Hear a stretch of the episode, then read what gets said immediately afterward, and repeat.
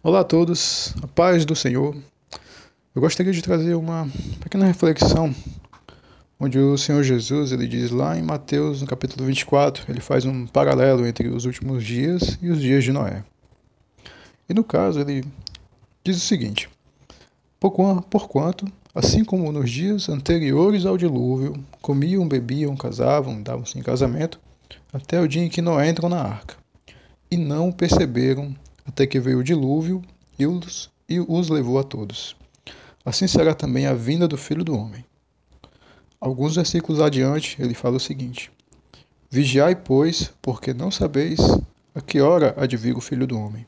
Estando então, então, estando dois no campo, será levado um e deixado o outro. Estando duas moendo no moinho, será levada uma e deixada a outra. Vigiai, pois, porque não sabeis a que hora há de vir o vosso Senhor.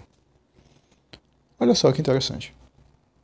É, primeiro ele diz que nos dias anteriores ao dilúvio, né, as pessoas estavam seguindo a sua rotina de comer, beber, casar, fazer seus projetos, ter filhos. E mais adiante ele diz que também nos últimos dias as pessoas estariam seguindo uma rotina, certo? Elas estariam trabalhando normalmente, estariam duas moendo no moinho, ou então dois trabalhando no campo, e um seria levado e o outro seria deixado. Como as duas pessoas fazendo as mesmas coisas, uma seria levada e a outra seria deixada. As duas estavam fazendo a mesma coisa, mas ele diz que o, a vigilância ela deve existir. Se os dois estão fazendo a mesma coisa, qual dos dois não está vigiando? Se os dois estão seguindo as suas rotinas? Hum. O Senhor Jesus ele um pouquinho mais adiante ele vai e fala: Quem é, pois, o servo fiel e prudente que o Senhor constituiu sobre a sua casa para dar o sustento a seu tempo? Bem-aventurado aquele servo que o Senhor, quando vier, achar servindo assim. Bem, uh, o Senhor Jesus ele faz esse paralelo entre aquele que está vigilante, aquele que está vigilante vai ser o que vai ser levado contudo os dois estavam fazendo as mesmas coisas.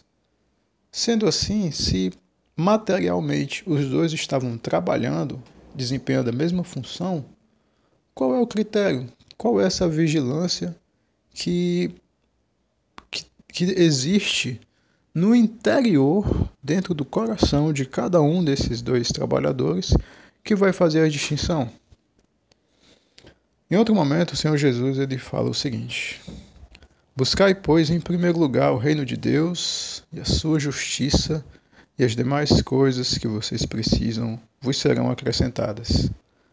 Essa é a vigilância. A vigilância de que está buscando prioritariamente a satisfação do reino, a satisfação dos valores do reino.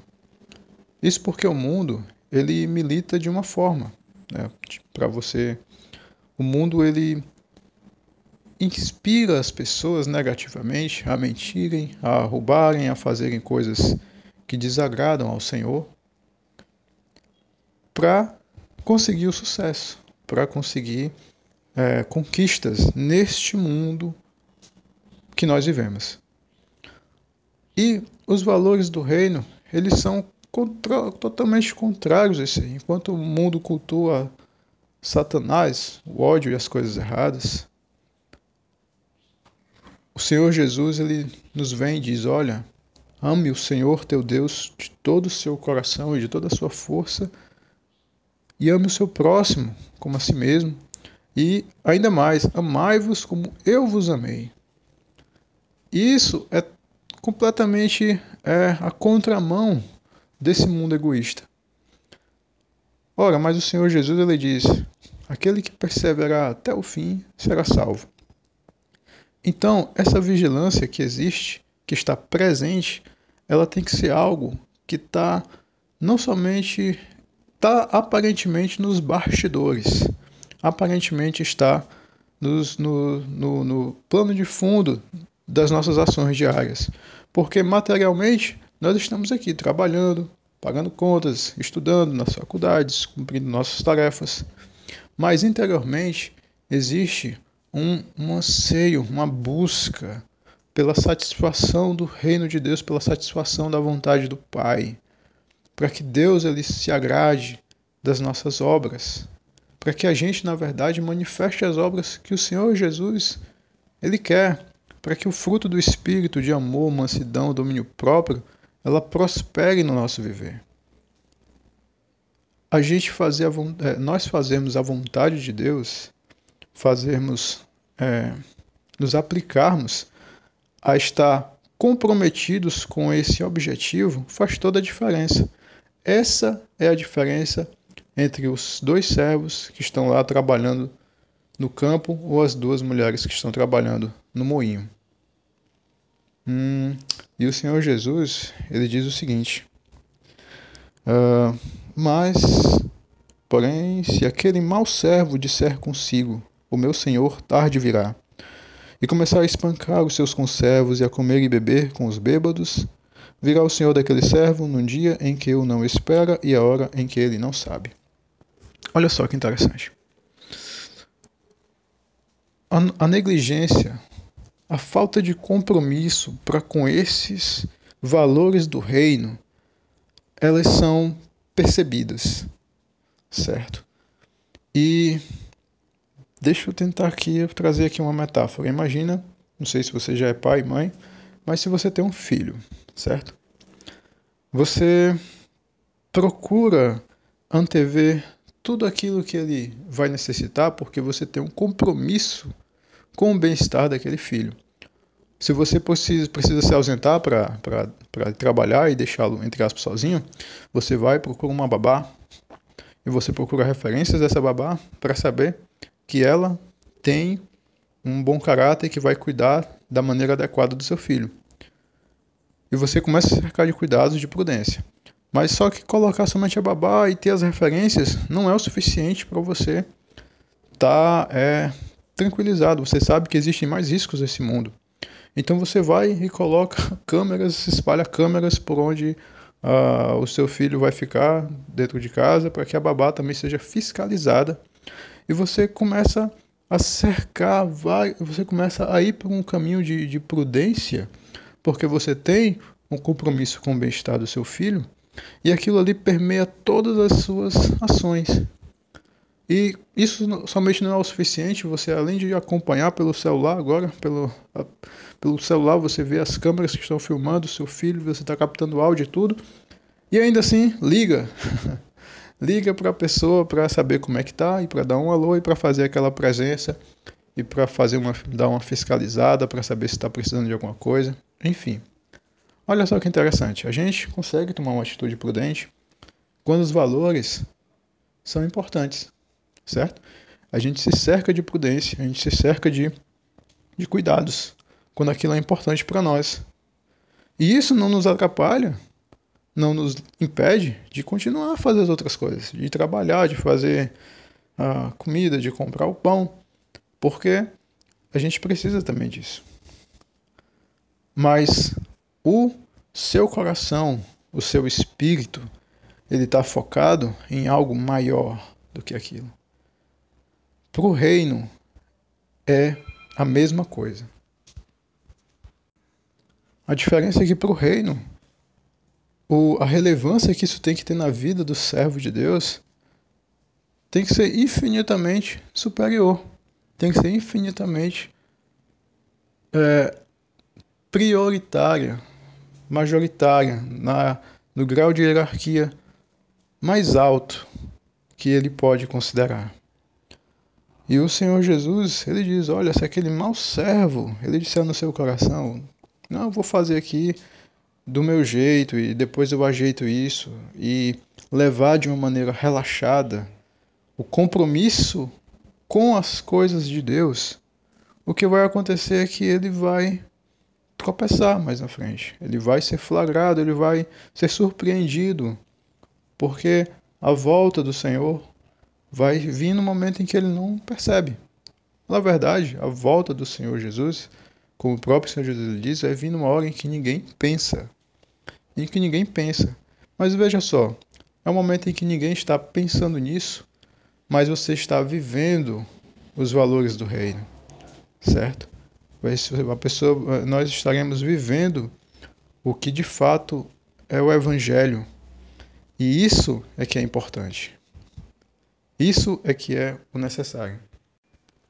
E por fim, se você for ver lá nos dias de Noé, você vai ver que Noé ele construiu a arca, Deus deu ordem para ele construir a arca, enviou os animais para dentro dela e Deus ele fechou a arca por fora, certo? Noé ficou dentro da arca, protegido, guardado, mas fora veio o dilúvio e levou a todos, levou a todos. Imagina se Noé ele tivesse construído a arca com um material uh, de uma qualidade não tão boa, se ele tivesse feito de uma maneira talvez não relaxada, não sei. Só uma hipótese. Ele está lá, de repente cai uma goteira. Graças a Deus isso não aconteceu. Mas o que eu quero que você veja é que a importância que você dá para as coisas de Deus, elas vão te proteger, certo? Elas vão te guardar. Elas são a forma que eu interpreto como sendo uma arca, o mandamento de Deus, ele é proteção. A palavra de Deus ela é escudo para aqueles que nela confiam, porque Deus ele vela pela sua palavra para cumprir. E veja só, Noé ele ficou de dentro da arca e por fora ficou a destruição. O Senhor Jesus, ele também faz essa comparação e diz que o mau servo, certo? ele vai ser separado. Virá o Senhor daquele servo num dia em que eu não espera e a hora em que ele não sabe, e separá-lo-á, e destinará a sua parte com os hipócritas, e ali haverá pranto e ranger de dentes. Ele vai ser separado, ele vai ser lançado fora.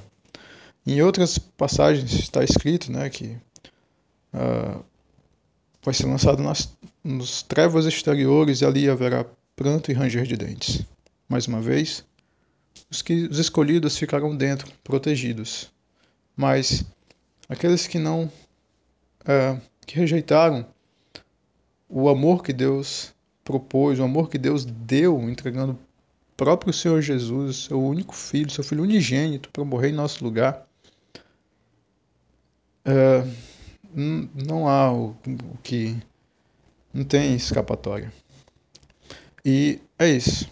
Uh, essa é a mensagem que eu gostaria de trazer, essa pequena, uh, um, essa pequena inspiração para te fazer pensar que essa rotina que nós vivemos agora, ela não deve sobrepor a, ao compromisso, ao pensamento conectado ao reino de Deus no agora que essa rotina ela não pode ser é, tão forte a ponto de se assemelhar como, como as palavras do Senhor Jesus que diz que os espinhos sufocam a semente deixando ela infrutífera.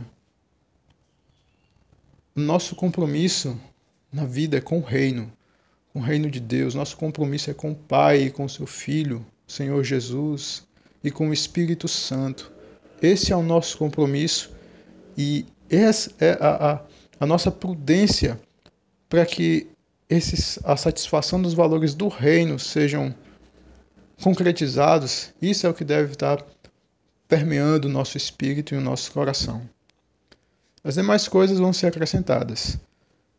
E o continuar com os estudos, com o trabalho, com as coisas, vai permanecer. Estarão dois no moinho, estarão dois no campo mas a vigilância que Deus que conhece o coração vai encontrar esse que vai, essa que vai será o, esse que será o grande diferencial naquele grande dia.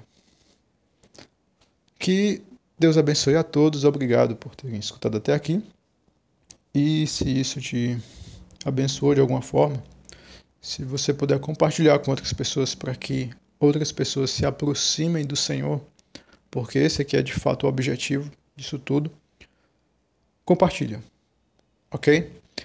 Que Deus te abençoe, que a paz do Senhor esteja sobre você, no nome santo e todo-poderoso do Senhor Jesus, o nome diante de quem todo joelho vai se dobrar e toda língua vai confessar que só Ele é o Senhor.